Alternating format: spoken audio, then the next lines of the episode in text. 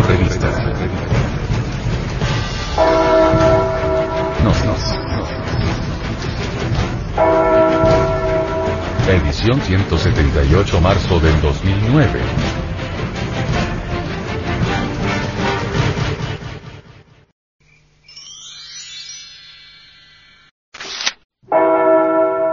Actualidad. Educación fundamental. Jamás nos cansaremos de enfatizar que los sistemas académicos y educativos de estos tiempos licenciosos solo sirven para adulterar los auténticos valores del ser. Los hechos han venido a demostrar que tenemos la razón. Cada año escolar, aproximadamente 500 niños germanos occidentales se suicidan, según las estadísticas de años previos. Se estima que 14.000 adolescentes tratarán de quitarse la vida y un alto número de ellos, uno de cada tres estudiantes menores de 16 años, tendrán severos síntomas de tensión causados por lo que los alemanes denominan Schulangst, que significa ansiedad escolar aguda. Un nuevo flagelo. La ansiedad escolar, las presiones y tensión de la escuela misma que algunos niños encuentran que no pueden combatir, son responsables de una de las más graves situaciones que afrontan los jóvenes. La Schulangst parece ser un fenómeno social más, el resultado de un sistema escolar altamente competitivo, no solamente en Alemania sino en todos los países del mundo, mezclado con el alto desempleo y una sociedad jerárquica que venera los extravagantes títulos académicos como contraseña para obtener empleos altamente remunerados y como símbolo de estatus. El número de niños en edad escolar que atraviesan por este tipo de ansiedad, sienten que los sistemas de tensión son insoportables. De acuerdo con un estudio realizado por Carl Striedmatter, un profesor de ciencia educativa, uno de cada tres muchachos menores de 16 años sufren de problemas estomacales crónicos. Mojan la cama mientras duermen o padecen severos dolores de cabeza. Uno de cada cinco estudiantes está bajo tratamiento psiquiátrico y se ha encontrado aún que niños de 9 años padecen úlceras a causa de la tensión escolar. Lo particular del caso son las estadísticas sobre suicidio escolar, especialmente desalentadoras debido a la edad de las víctimas. De los 517 estudiantes menores de 18 años que se suicidaron en Alemania en 1976, 103 tenían entre 10 y 15 años. La escala de suicidios entre jovencitos menores de 18 años es de aproximadamente 3,3 por cada 100.000 en Alemania Occidental, un 50% más alto que en Estados Unidos, donde el suicidio entre adolescentes también es un alarmante problema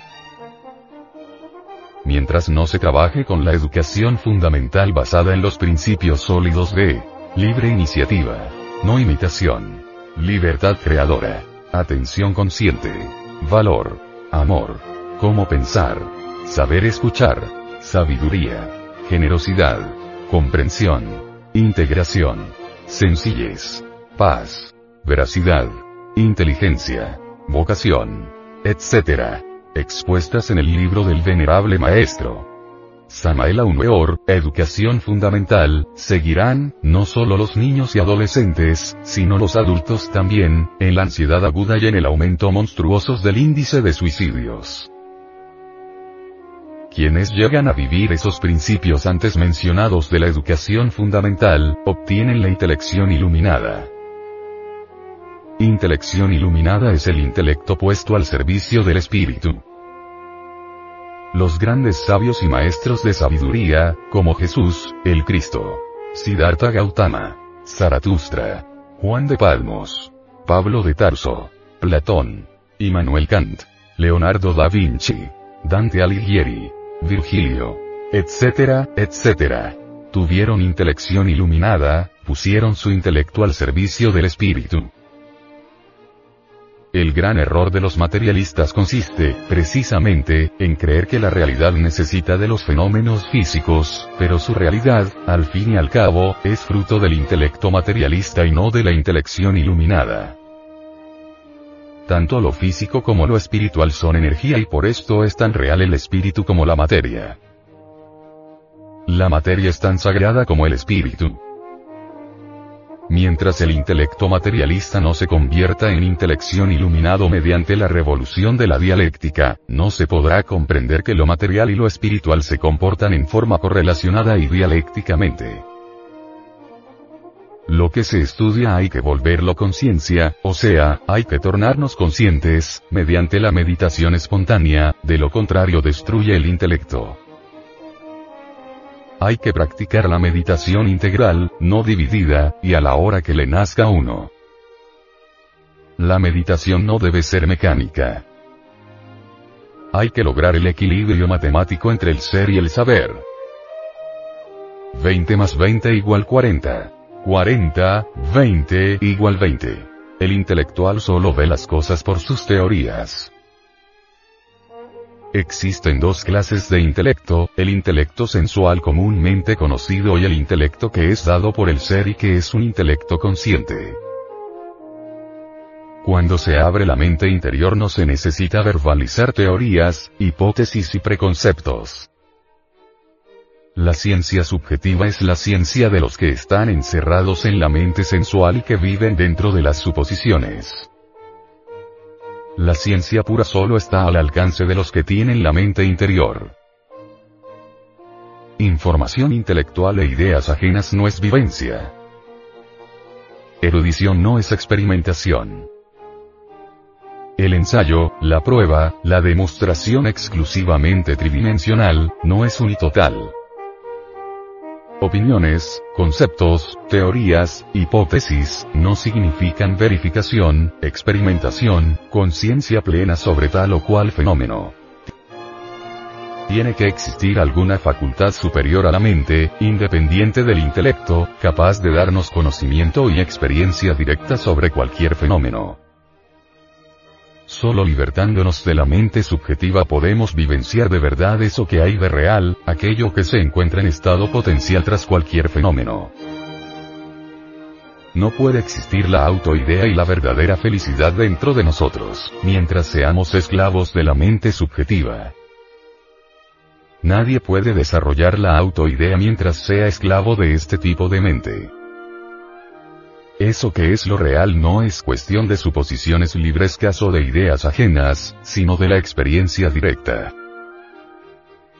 Quien se libera del intelecto subjetivo puede experimentar y sentir un elemento que transforma radicalmente. Cuando nos libertamos de la mente subjetiva, ésta se convierte en un vehículo dúctil, elástico y útil, mediante el cual nos expresamos. La lógica superior nos invita a pensar que emanciparse de la mente subjetiva equivale, de hecho, a despertar conciencia, a terminar con el automatismo. Pero, vamos al grano. ¿Quién o qué es lo que debe zafarse de las mortificantes ideas ajenas? Resulta obvio contestar a estos interrogantes diciendo, la conciencia.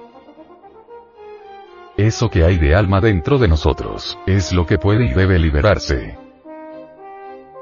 Las ideas ajenas de la pseudo literatura solo sirven para amargarnos la existencia. La felicidad auténtica solo es posible cuando nos emancipamos del intelecto sensualista. Empero, debemos reconocer que existe un inconveniente mayúsculo para esa anhelada liberación de la conciencia, quiero referirme al tremendo batallar de las antítesis.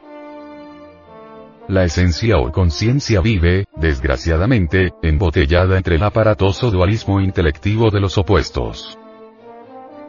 Sí no, bueno y malo, alto y bajo, mío y tuyo, gusto y disgusto, placer y dolor, etc.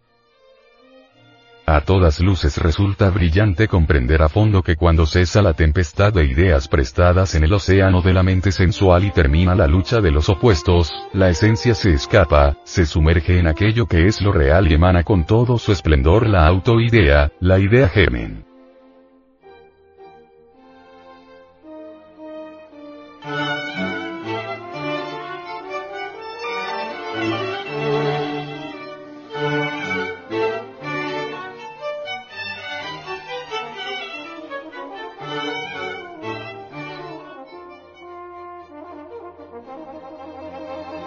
Ahora la humanidad solamente ha tenido acceso a la ciencia oficial. Y la ciencia oficial no es toda la ciencia del universo. No creo que ustedes pensarían que, la universidad puede controlar todos los conocimientos universales. Creo que la universidad nos da una técnica para ganarnos la vida. Pero en modo alguno podría controlar toda la ciencia del cosmos infinito. Y pues hay una diferencia entre la ciencia oficial y la ciencia pura.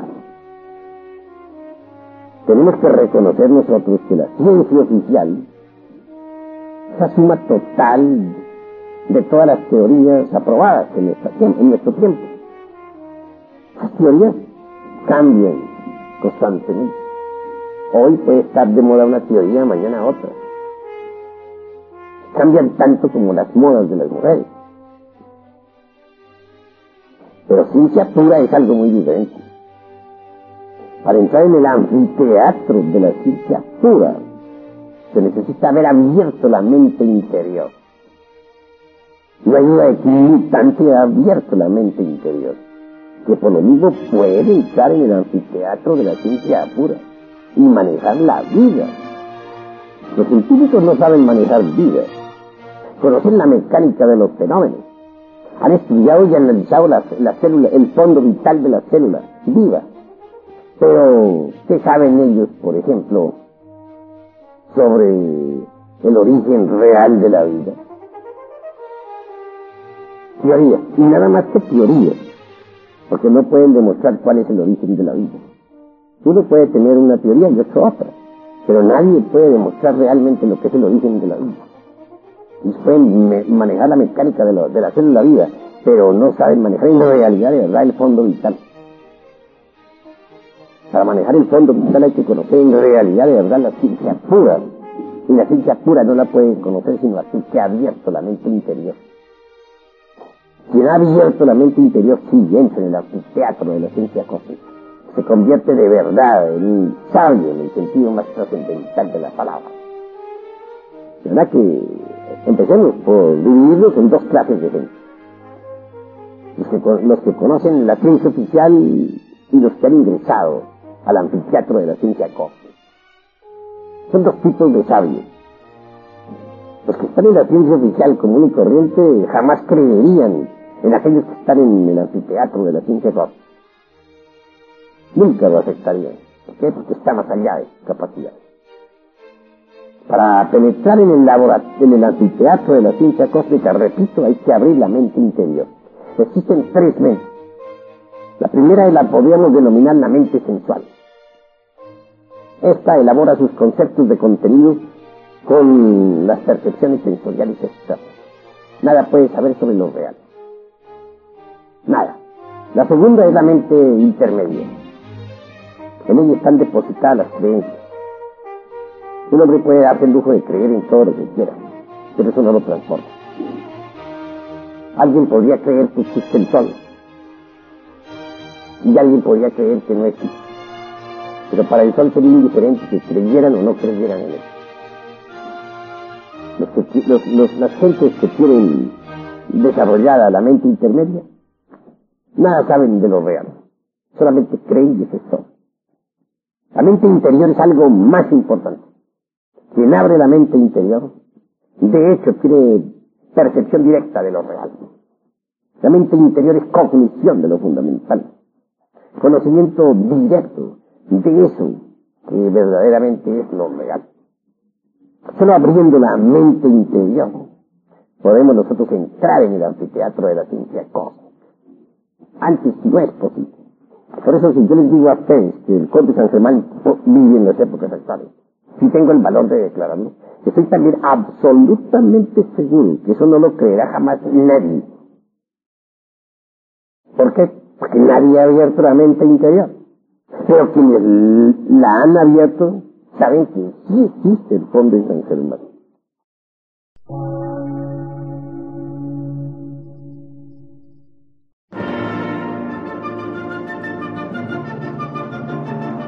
Emisora, gnóstica, transmundial. por una nueva civilización y una nueva cultura, sobre la faz de la Tierra.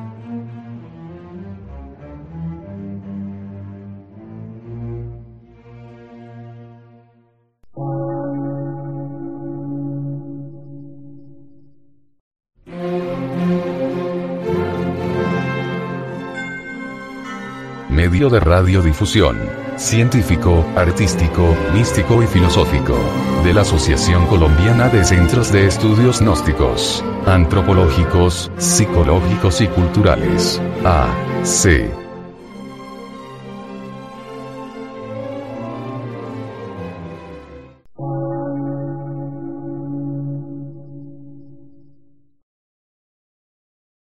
Lectura en movimiento. Difusión sin fronteras.